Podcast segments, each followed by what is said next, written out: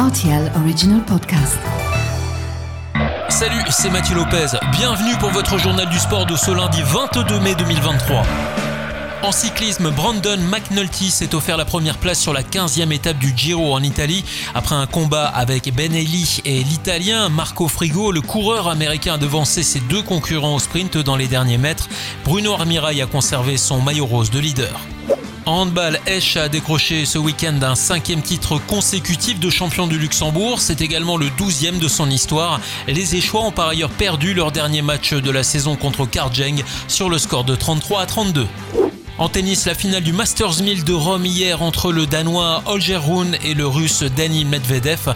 C'est ce dernier qui remporte finalement ce match 7-5, 7-5 et empoche au passage son cinquième titre de la saison 2023. Medvedev déjoue ainsi tous les pronostics avec un premier tournoi gagné sur terre battue. La Champions Cup de rugby et La Rochelle, champion d'Europe en titre déjà, s'est imposé face aux Irlandais du Leinster.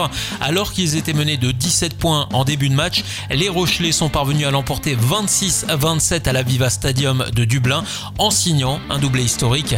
La veille, Toulon a surclassé Glasgow 43-19 en finale et remporte ainsi la Challenge Cup européenne. En football, le FC Metz jouait la 36e journée de Ligue 2 samedi. Les Lorrains ont été tenus en échec un partout lors de leur déplacement en Bretagne face à Guingamp. Les Messins ont quasiment hypothéqué toutes leurs chances de pouvoir accéder à la Ligue 1 la saison prochaine, même si cela reste encore possible mathématiquement. Après sa victoire par 3 buts à 0 contre Laval, Bordeaux devance désormais Metz de 3 points alors qu'il reste encore deux matchs à disputer cette saison. La bataille continue donc pour le FC Metz qui se déplacera à Sochaux vendredi 26 mai. En Ligue 1, le Stade Brestois se maintient officiellement après avoir battu Clermont 2 à 1, tenu en échec à 3, 1 partout. Strasbourg devant en revanche patienter. La dernière place de relégué se jouera donc entre les hommes de Fred Antonetti, Nantes ou encore Auxerre. Enfin Marseille qui a été battu à Lille 2 buts à 1 laisse désormais une autoroute à Lens pour décrocher la deuxième place de Ligue 1 en fin de saison. On termine par la 30e et dernière journée de BGL League au Luxembourg. Monderkange a battu le Victoria 2 à 1. Victoire également de Karjeng 3 à 2 face à Wiltz. La jeunesse a gagné 4 buts à 2 sur son terrain et recevait Dudelange. Match nul 2 partout entre le Progrès et le champion de la saison Esperange. Belle perfin de Mondorf 5 buts à 2 à Ostert. Le Racing Union s'enlise à la maison en perdant 1-0 contre Differdange. Strassen l'emporte à l'arraché 1-0 contre le Fola. Enfin Pétange gagne 3 buts à 0 contre Etseya que la finale de la Coupe de Luxembourg entre Differdange et Merch aura lieu le vendredi 26 mai au Stade de Luxembourg.